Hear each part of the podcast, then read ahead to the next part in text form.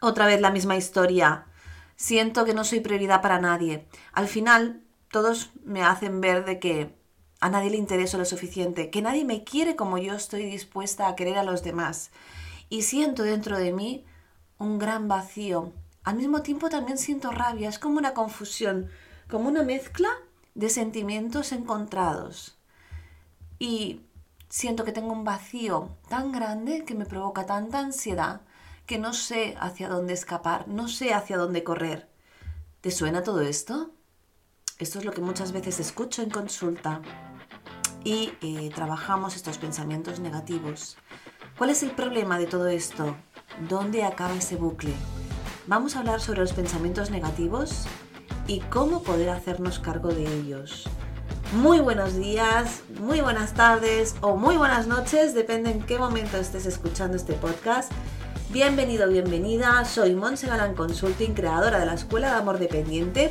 Si todavía no te has suscrito, te invito a que lo hagas. Es una escuela que tiene montón, montón de contenido, súper potente, eh, contenido que no está rellenado, sino que es contenido que tiene que estar para empezar una vida de independencia emocional y madurez sobre todo. ¿Para qué?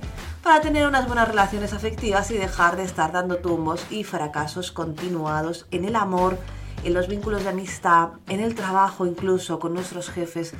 En sí, en toda nuestra vida, aprender a vivir, aprender a vivir sin tener que depender emocionalmente de los demás.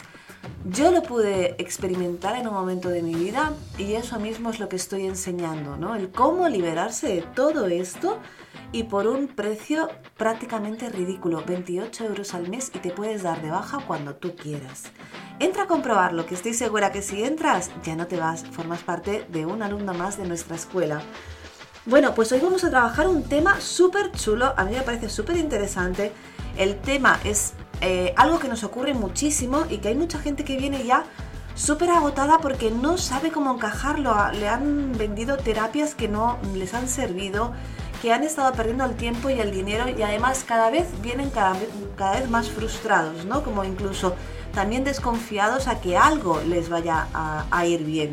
Pero, ¿sabes la mayoría de ellos por qué vienen? Te lo voy a contar. Porque conocen a alguien en el que sí han observado ese cambio.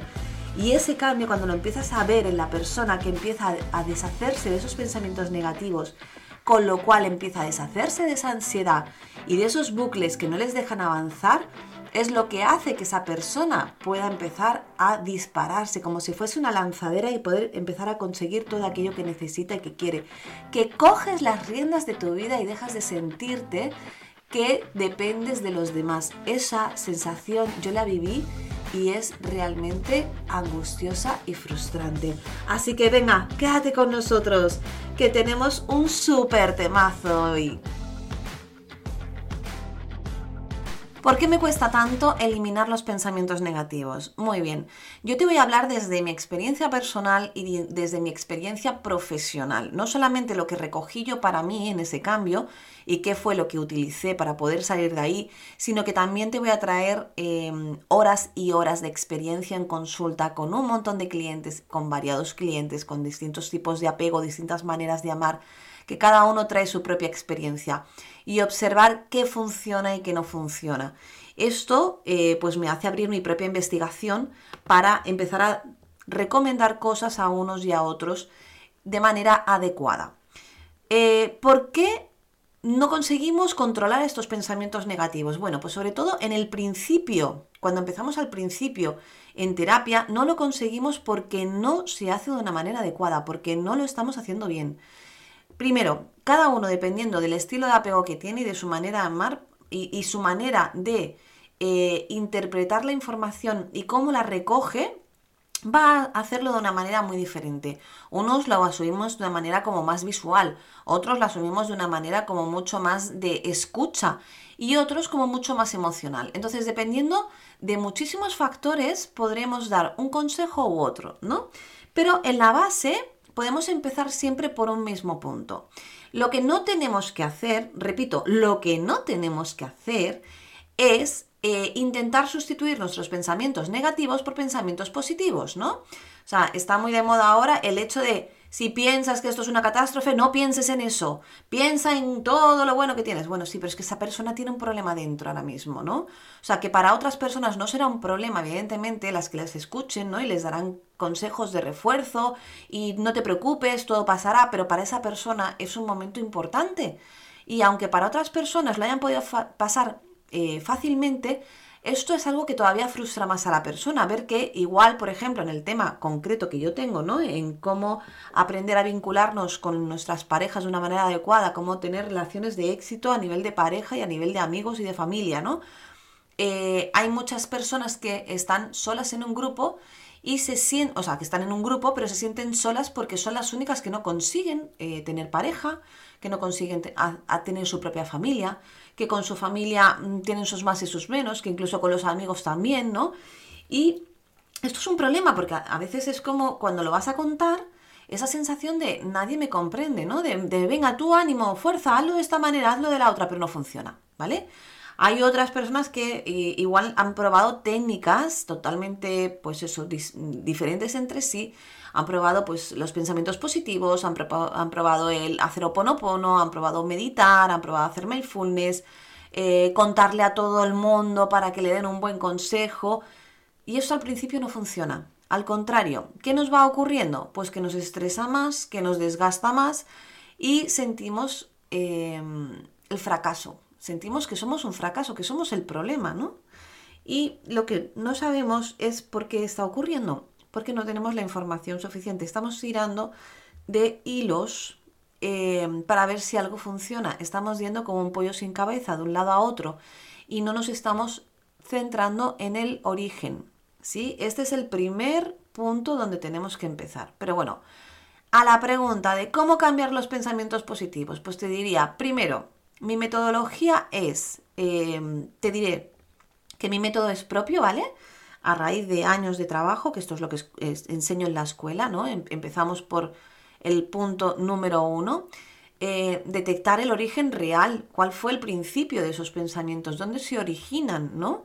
¿Qué ocurre? Que muchas veces no somos conscientes, ¿sí? Puede ser que a veces nos ha venido como una nos ha ocurrido una situación y nos ha venido como un recuerdo, ¿no? Del pasado, de, ostras, es que esto me ha conectado con, ¿no? Eh, pero muchas veces el resto de información no nos viene hasta que no empezamos a tocar las teclas concretas, ¿no? De cuando te has sentido así.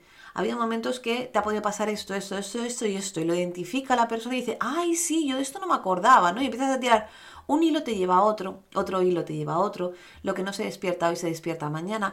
Y esto es muy chulo porque lo vamos viendo en la escuela que va teniendo su fruto, ¿no? Las personas que realmente entran con ganas de cambiar, no, no de entrar por entrar, ¿no? No de apuntarse algo por apuntarse. Esto es una escuela que cambia realmente vidas, ¿no? ¿Por qué? Pues porque está enfocado a eso, ¿no? vamos a por resultados de personas contentas para que vengan personas mucho más contentas, ¿no? O sea, que la gente hable bien de esta escuela. Vale, segundo punto, implementar una reflexión adecuada y personalizada para cada caso. Esto muchas veces lo, hacemos en la consulta propia, ¿no? De, de, bueno, vamos a trabajar sobre esto, ¿no? O sea, realmente ahora tienes una edad distinta, es un momento diferente, ¿cómo lo ves? ¿Cómo lo observas? Tercer punto, cuestiona esos pensamientos acompáñalos con un personal que sepa de qué está hablando, ¿no? Que te lleve a ese momento, ¿no? Cuarto, cuarto punto, no juzgarlos, no esconderlos debajo de la alfombra, ¿vale? Que esto es lo que hacemos muchas veces con la psicología positiva. De decir, no pasa nada, me tengo que centrar en todo aquello bueno que tengo, tengo que dar gracias porque tengo, sí, sí, pero es que también tengo este dolor y parece que lo tengo que, tengo que levantar la alfombra y meterlos debajo, ¿vale? O sea, no me puedo quejar, parece que no me puedo quejar porque en otras áreas de mi vida me va bien. Pues sí, pues si siento que no me siento bien, lo tengo que observar porque si no, no podré cambiarlo. ¿Vale? Este es, este es un punto súper importante y hay mucha gente, pues eso, ¿no? Que no se siente apoyada no se siente comprendida y no se siente comprendida porque la sociedad muchas veces, cuando lo empiezas a contar a tu grupo del entorno, ¿vale?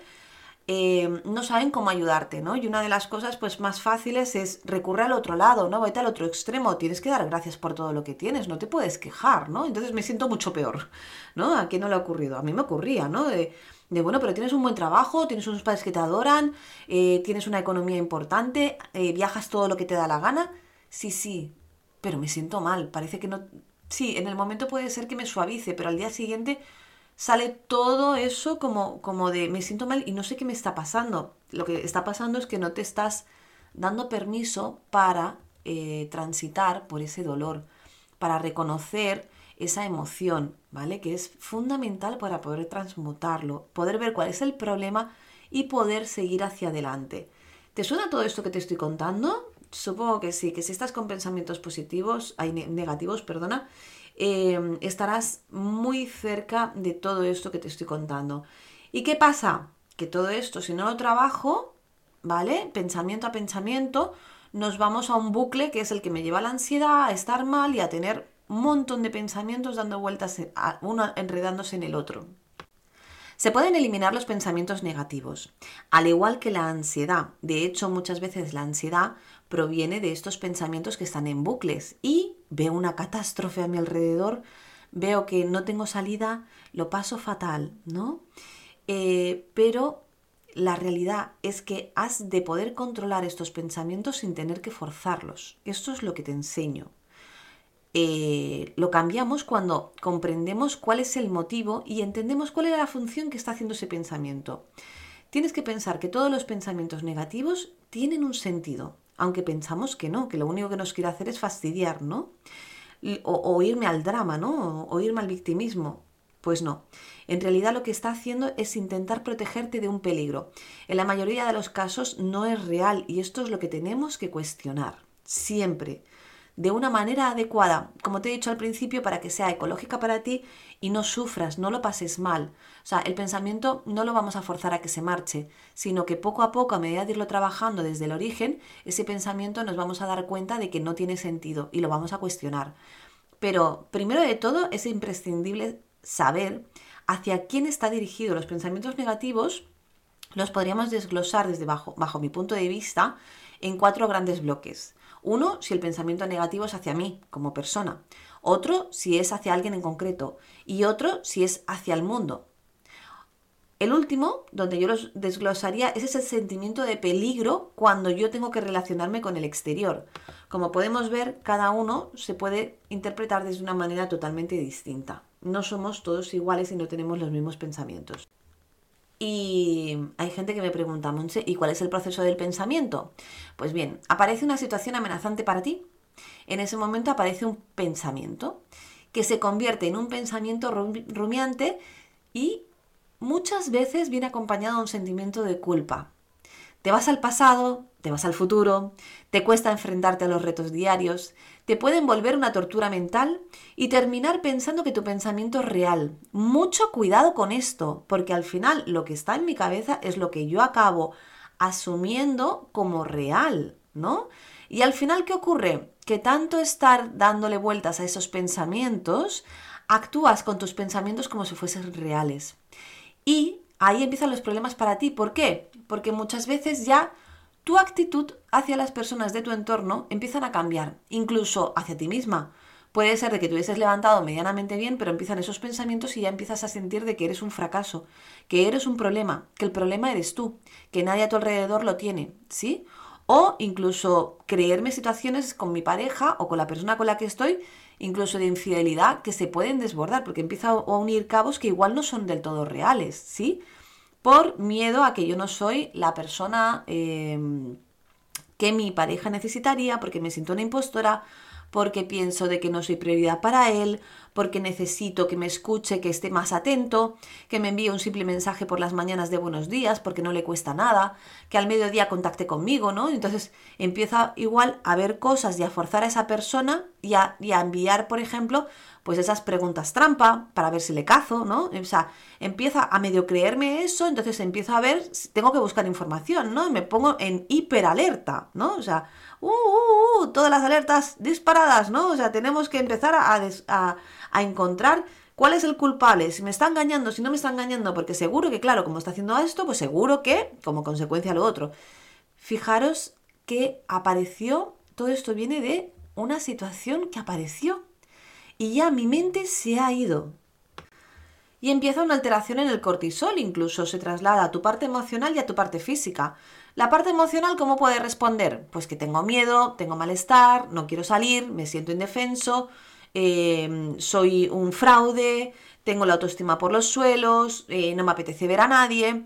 La parte física, bueno, todo eso y mucho más, ¿no? Y la parte física, pues que puedo irme a la nevera a buscar comida y pegarme un atracón, que al contrario, hay personas que se les bloquea el apetito y no como nada en todo el día, que me dé por fumar, que me dé por beber, tener ansiedad, que se me caiga el pelo, tener eh, alteraciones en la piel, la repetición rumiante de tus pensamientos negativos tienen un impacto evidente en tu cuerpo con el paso del tiempo y son visibles y otros no son visibles, pero están. Luego me cuesta conciliar el sueño, lo paso mal. Y estos son unos pequeños resultados de todo lo que puede concebir los pensamientos negativos. ¿De dónde vienen estos pensamientos negativos? Pues bien, estos pensamientos tienen origen por lo general eh, en edades tempranas. ¿sí? En actitudes, en conversaciones, cuando nos hemos rodeado de personas pues, manipuladoras o nocivas para nosotros. Con personas cercanas que han tenido comportamientos tóxicos, desconociendo pues el deterioro que puede causar todo este tipo de, mm, conductas eh, enviadas a otra persona, con palabras, con comportamientos, con maneras de relacionarse, ¿no? Por ejemplo, cuando nuestra madre nos compara con nuestro hermano, ¿no? O con nuestro primo, o con un amigo, ¿no? Con la mejor de las intenciones, ¿vale? Para hacer que esa persona sea un referente para ti, para que tú empieces un cambio, ¿no? ¿Qué ocurre? Pues que al final acaban eh, cogiendo ese hábito de compararse con todo el mundo. ¿Qué pasa? Que no nos podemos comparar con nadie en realidad, ¿no? Y al final acabo pensando que todo el mundo de mi entorno tiene éxito menos yo porque acabo cogiendo el hábito de compararme y entonces lo que voy haciendo es ir haciendo cosas que también hacen las otras personas, pero que eso para mí no funciona. Por ejemplo, cuando un profesor te ha humillado delante de todo el mundo en clase por no tener el resultado esperado, ¿no? Y entonces te coge como cabeza de turco, ¿no? Pues para decirte cómo no se tienen que hacer las cosas, ¿no? Y te deja mal, ¿no? por ejemplo, si tus padres discutían todo el rato delante de ti, ¿no? Em, ¿Qué ocurre muchas veces? Pues que como resultado tengo clientes que se van al lado opuesto. Cuando hay un conflicto no saben solventarlo y piensan que no son capaces de poder lidiar con el conflicto.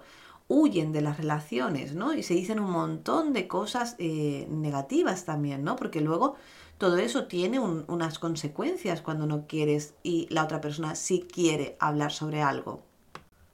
Cuando te dicen palabras como con ese carácter te vas a quedar solo, con la intención de que te portes de otra manera, de la manera que esa persona espera, ¿no? Entonces, esa persona que acaba creyendo, pues que no eh, tiene como que nadie le va a querer, ¿no? O sea, como que no es querible para el resto de personas, ¿no?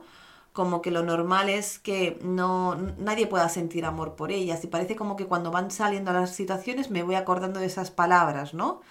En algunos casos queriendo ayudar a la persona, eh, a que coma menos, pues ¿qué le han dicho? Pues si sigues comiendo así te vas a poner gordo, ¿no? Entonces, eh, ¿cómo se siente esa persona? Pues un montón de pensamientos que vienen a su cabeza. ¿Y qué va a hacer esa persona? Pues por lo general, ir a buscar ese atracón de comida, ¿no? Para poder quitar esa sensación de ansiedad y ese malestar. Luego, como consecuencia, ¿qué ocurre? Me siento muy mal porque parece que ese pensamiento está dentro de mí de nuevo. Cuando en algunos casos eh, queriendo ayudar, pues la persona mm, hace todo lo contrario. Le dice de que no va a conseguir nada en la vida, que si no fuese por ellos, pues que no conseguirían nada, que van a depender siempre de otra persona, ¿no? Y estas frases son frases lapidadoras, ¿no? Que se, se instalan luego cuando somos más adultos en la mente de la persona, de tanto escucharlo, que al final me la acabo creyendo y acabo actuando de esa manera, ¿no? ¿Cómo puede ocurrir en este caso? pues que me paralizo ante cualquier cambio, ¿no? Porque pienso de que yo no soy capaz de afrontar la vida de una manera adecuada, que yo no soy maduro, que todo me va a salir mal, ¿no? Cuando algunos padres aplican la ley del hielo a sus hijos y les dejan de hablar porque piensan que de esa manera pues los van a castigar, ¿no? Porque han hecho algo malo. y no les explican realmente qué es lo que ha ocurrido, simplemente cortan la comunicación y no verbalizan qué es lo que han hecho. Con lo cual, los niños que acaban haciendo se sienten mal, se sienten culpables, ¿no? Y un montón de pensamientos recurrentes que van viniendo. Luego, ¿cómo, cómo opero yo en la vida real?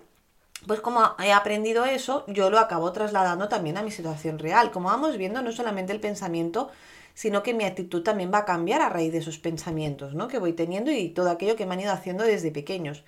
Por eso también es muy importante con quién me he rodeado, ¿no? O sea, en la infancia. Por eso volvemos al origen de, de dónde viene eh, pues todo este malestar, ¿no? Era pues un poco explicarte diferentes situaciones en las que em, me he podido encontrar para darnos cuenta de que el origen es muy importante. No solamente tenemos que ir a cambiar mi pensamiento negativo por un positivo, sino comprender de dónde viene esa voz que aparece en mí, ¿sí? Si yo voy tapando esos pensamientos con pensamientos positivos, voy a estar más perdido que al principio y la ansiedad probablemente vaya aumentando, ¿no? Eh, si por ejemplo me he encontrado con situaciones que se han desbordado, ¿no? Y a mí me terminan gritando.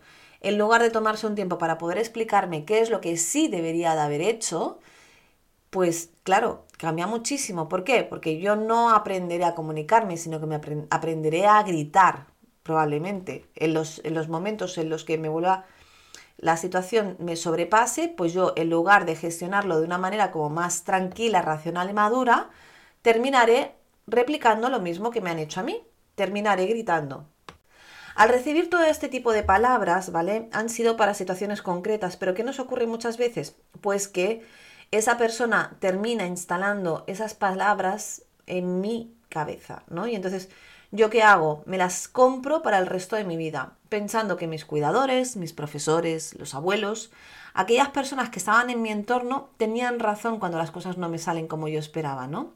Y esto eh, sigue la edad adulta. O sea, es decir, van pasando los años y esto ha podido pasar igual en los primeros 15 años de vida, ¿no? En los primeros 6 años de vida, los primeros 20 años de vida. Pero se sigue trasladando, la persona tiene 60 años y seguimos con las mismas vocecitas dentro de nuestra cabeza, ¿sí? Por esto, también se puede dar que eh, esto suele ser en la edad más, como más infantil, ¿no? Pero también se puede dar en eh, esos momentos ¿no? donde la persona igual ha tenido un entorno muy saludable, pero resulta de que con el paso del tiempo conoce a personas manipuladoras o narcisistas, ¿no? Entonces terminamos pensando que esa persona también tiene razón, ¿no? O sea, cuando hemos entrado en una relación muy manipuladora, esto solamente lo saben las personas que hemos podido entrar, ¿no? todo acaba siendo una situación de hiperalerta constante y te pueden llegar a mediar de una manera que tu autoestima caiga por los suelos, sientas que ah, has perdido las riendas de tu vida, ¿no? Entonces, ¿qué hay que aprender? Bueno, pues volver a, otra vez a hacer limpieza, a eh, darle una vuelta ¿no? a todo esto, cuestionarlo y em, revisar a quién le estábamos otorgando poder ¿no? de esas palabras. ¿Qué puedo hacer para eliminar mis pensamientos negativos? Primero, Observa cuándo se producen. 2. Anota cuántas veces al día ocurre. 3. Anota en un papel qué pensamiento tienes. ¿Qué te dices? Sobre todo, es muy importante, cuando digo en papel, es en papel, no vale con decirlo, con pensarlo. Esto no va a funcionar porque va a venir otro pensamiento y no vamos a parar. Necesitamos detenernos, coger un papelito, yo soy mucho de papel y boli, o papel y lápiz, ponte a escribir, ¿vale? Tampoco para mí es lo mismo si lo apuntas en, el móvil, ¿vale? O en una tablet o en un ordenador. Ponte a escribir. Sí que nos ayuda a eh, como eh, hacer un esquema y poner en orden un poco nuestros pensamientos, pero mm, yo prefiero siempre papel y lápiz. Cuarto, anota también quién te genera estos pensamientos. Cinco, Vamos al origen. Estas expresiones que aparecen en tu cabeza, seguro que tienen una voz de una persona que conoces. Es decir, quién en el pasado te decía esas palabras o a quién escuchaste que le decían esas palabras. ¿De dónde viene eso? ¿Sí? ¿Lo puedes reconocer en el pasado de alguien que lo dijese? O igual de una relación cercana, como hemos dicho en el ejemplo anterior, ¿no? Que ha podido pasar también en una relación afectiva más cercana que me ha desmontado, ¿no? O sea, si tiene una voz o tiene un propietario esas palabras, ¿no? Que no sea yo. 6. Esto que te dices es algo concreto para esta situación y lo estás llevando a todas las áreas de tu vida. Es una pregunta. Ejemplo, si me digo, Pepe me dice que hoy no puede quedar conmigo. Me entero por Instagram que ha quedado con otra persona y me digo, no le interesa a Pepe, no soy su prioridad, no soy prioridad para nadie. Esto lo estoy extrapolando al resto de mi entorno. ¿Ves? Ya estamos pasando de Pepe, la situación con Pepe, a que nadie me quiere. Lo estoy empezando a generalizar todo. Me voy sin ser consciente al drama y entro en un momento de vacío y probablemente de espiral y empiezo a sentirme mal y cada vez peor y cada vez peor. Hazte la siguiente pregunta. ¿Puedo hacerme una afirmación en sentido contrario? Es decir, ¿hay alguien que sí que me quiera? Probablemente que sí. Lo que pasa que en ese momento seguro que no tienes no o no te estás dando permiso para poder eh, sentirlo. Quieres quedarte ahí en ese dolor, en el fondo. Y otra manera que también te puede ayudar, que esto no son ejercicios de terapia, ¿vale? Son ejercicios pues, que te pueden ayudar para empezar a reflexionar de dónde vienen tus pensamientos, ¿vale? Quiero, quiero diferenciarlo en que esto no son ejercicios que entran en, el, en, el, en la escuela. es darnos permiso para poder sentir la emoción que hay detrás, ¿no? Para poder sentir qué hay más debajo de esto, ¿no? O sea, el hecho de lo que podemos hacer es seleccionar algunos de nuestros pensamientos, ¿vale? Identifica tus pensamientos negativos, que son aquellos que se presentan y te hablan como si fuese algo real y realmente catastrófico para nosotros, pero que no son reales. Son aquellos que piensas que pueden pasar en realidad, pero que no están pasando, ¿sí? Por ejemplo, el pensamiento, nadie me quiere, ¿no? Este que hemos comentado antes, pero en realidad seguro que sí que hay alguna persona que te quiere. Puede ser que no te quieran de la manera que tú necesitas que te quieran, pero sí te quieren. Sí que están ahí para cuando tú los necesitas, ¿no? Entonces, hay que diferenciar también muchas veces en yo quiero esto y el otro me está dando otra cosa, ¿no? Vale, pero ¿es su manera de quererte? Hay muchas veces que también hablando con clientes me dicen, es que mi madre no me dice te quiero, ¿no? O sea, su manera de decirme te quiero es prepararme la comida o comprarme algo, darme eh, un obsequio o invitarme a comer o regalarme algo que igual llevo tiempo que quiero comprarme, ¿vale? Esa es su manera en la que ella aprendió a querer, a demostrar, eh, pues, darte eso significa perdóname posiblemente, ¿no? O quiero arreglarlo, pero no quiero hablar del tema, ¿sí? Entonces tenemos que desglosar muchas veces cómo es, eh, cómo es que yo necesito que me quieran y cómo es lo que está ofreciéndome la gente en compensación con el amor de, lo que yo debería entender que es el amor para esas personas, ¿no? Entonces, ¿qué ocurre? Que tendemos a dramatizar y, generalizar, pues, eh, el que no estamos obteniendo el resultado deseado, ¿vale? El pensamiento está luchando para que se produzca algo y lo que realmente está ocurriendo es que tengo miedo a no conseguir aquello que yo pretendo, que es ser comprendido, ser amado, ser respetado, el amor de mamá, el sentirme cuidado, el, sentir que tengo una comunidad, ¿no? Eh, muchas veces lo que ocurre es que no nos damos permiso para eso, ¿no? Entonces, igual lo que tengo que hacer es hacerme cargo de esa responsabilidad. ¿Qué parte de mí está luchando de una manera y no está buscando soluciones, ¿no? Y también sentir eso, quedarnos en esa emoción poder sentirla, poder experimentarla, ¿sí? Porque hasta que no lo sentimos, no podemos darnos cuenta de qué es o qué, cuál es el problema que está ocurriendo en mí. Identificar el miedo que está detrás del pensamiento negativo es para poder entender de qué te está protegiendo ese pensamiento negativo. Buscar el miedo es un paso fundamental para poder encargarte de él. Por ejemplo, si tengo miedo a la soledad, puedo empezar a revisar mis creencias sobre qué piensas sobre las personas que están solas, ¿no? Eh, si te dan pena, si te dan tristeza, si alguien te dijo algo en su momento, ¿qué es lo que tú piensas cuando una persona está sola? ¿Sí? Empieza a pasar tiempo contigo y no te diría sola, sino a solas, porque estás tú contigo, ¿vale?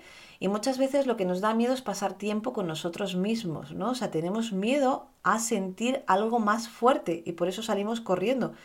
Y hay veces que nos paramos y nos detenemos y no ocurre eso. ¿Yo qué te invitaría? Pues te diría, empieza a pasear tú a solas contigo, ¿no? ratos cortitos. Pues igual si no estoy muy acostumbrada a dar un paseo conmigo, no me pongo a pasar toda una tarde juntas, yo y yo, ¿no? Sino que igual, pues me dedico media hora o 15 minutos. Empecemos por cosas cortitas que podamos ir asumiendo y poco a poco ya iremos aumentando, ¿no? Si por ejemplo eh, me cuesta estar en casa sola, pues empieza a levantarte y apagar la tele, que no haya distracciones, al menos irlo integrando de manera, por ejemplo, un día hacerlo dos minutos, al día siguiente lo hago cinco minutos, ¿no? De me levanto y no enciendo la radio ni la tele, ni pongo un podcast, ni me distraigo viendo eh, cualquier mm, Instagram, lo que sea, cualquier red social. Es decir, evito las distracciones y empiezo a ver qué ocurre esos dos minutos si no hay nada, si estoy yo, si no estoy haciendo nada, ¿vale? O sea, no me distraigo con nada, no leo un libro, no preparo el café, sino igual me tomo el café yo en ese momento, ¿no? Y a ver qué pasa, ¿vale? Puedes también integrarlo, pues mira, hoy me voy a ir a tomar, voy a ir a pasear, a dar la vuelta a la manzana y voy a ir a esa cafetería y me voy a sentar a tomarme un café con leche em, y estar allí. ¿Que me cuesta mucho? Bueno, pues me llevo un libro por si acaso me entra un poquito de ansiedad de miedo a que me observen que estoy yo. O sea, y entonces ahí observar cuál es el pensamiento, cuando estamos in situ, es el mejor momento porque ahí es cuando sale el pensamiento como si fuese un champiñón, ¿no? ¡Pap! De golpe. Y es, ¿qué es lo que yo estoy pensando? ¿Sí? ¿Y qué opino yo de las personas que hacen esto? Y probablemente en el fondo te gustaría, pero te aterra el momento, ¿sí? Entonces, ir poco a poco haciendo cosas contiguas solas, ¿no? Esto, por ejemplo, para las personas que les molesta mucho la soledad, ¿no? O que les, les incomoda estar a solas, ¿no? Entonces, empezar a observar como que es algo que puede ser gratificante y no malestar. Este es un ejemplo para poder trasladarlo al resto, ¿no? Tengo un pensamiento negativo, observo qué miedo hay detrás, ¿sí? Como podemos observar, y empezábamos al principio del podcast, ¿no? ¿Qué podemos ver? Pues que el pensamiento negativo viene como medida de protección. ¿Para qué? Pues para que no sufras, ¿no? O sea, lo que quieres es prevenirte de un dolor, controlar la situación. Pero es que como no, muchas veces no es del todo real y muchas veces eh, la estoy magnificando, si no cojo, digamos, los toros por, los cuernos, ¿no? O sea, voy a tener un problema, ¿sí? me, puedo ir de cabeza hacia un lugar que eh, cambie por completo el día a día y cómo yo me relaciono con las personas que hay a mi alrededor. Entonces, observa el origen, si te va bien, guarda este podcast, eh, revisa los pasos y empieza a hacer estos ejercicios que te comento a ver qué tal. Espero que te haya ayudado muchísimo este podcast. Por favor, envíame tus comentarios, me ayudará muchísimo. Si me quieres dejar cinco estrellitas y ponerme un comentario en la red social o en iTunes o en la plataforma que estés escuchando este podcast, me ayudarás muchísimo para que el contenido eh, pueda ser visualizado para otras personas. ¿Qué más? Acuérdate que tienes el libro para trabajar en tu casa de mujeres que se enamoran del hombre equivocado con un montón de preguntas poderosas para destruir tus patrones, ¿vale? El libro de Ya no me enfado para aquellas personas que viven una vida que intentan controlar, que casi siempre están de mal humor, que eh, las situaciones cotidianas les molesta y quieren salir de ahí. El libro de Ya no me enfado y la escuela de amor dependiente que estamos encantadísimos todos los que estamos allí y estamos pues en un momento recibiendo apoyo y cariño.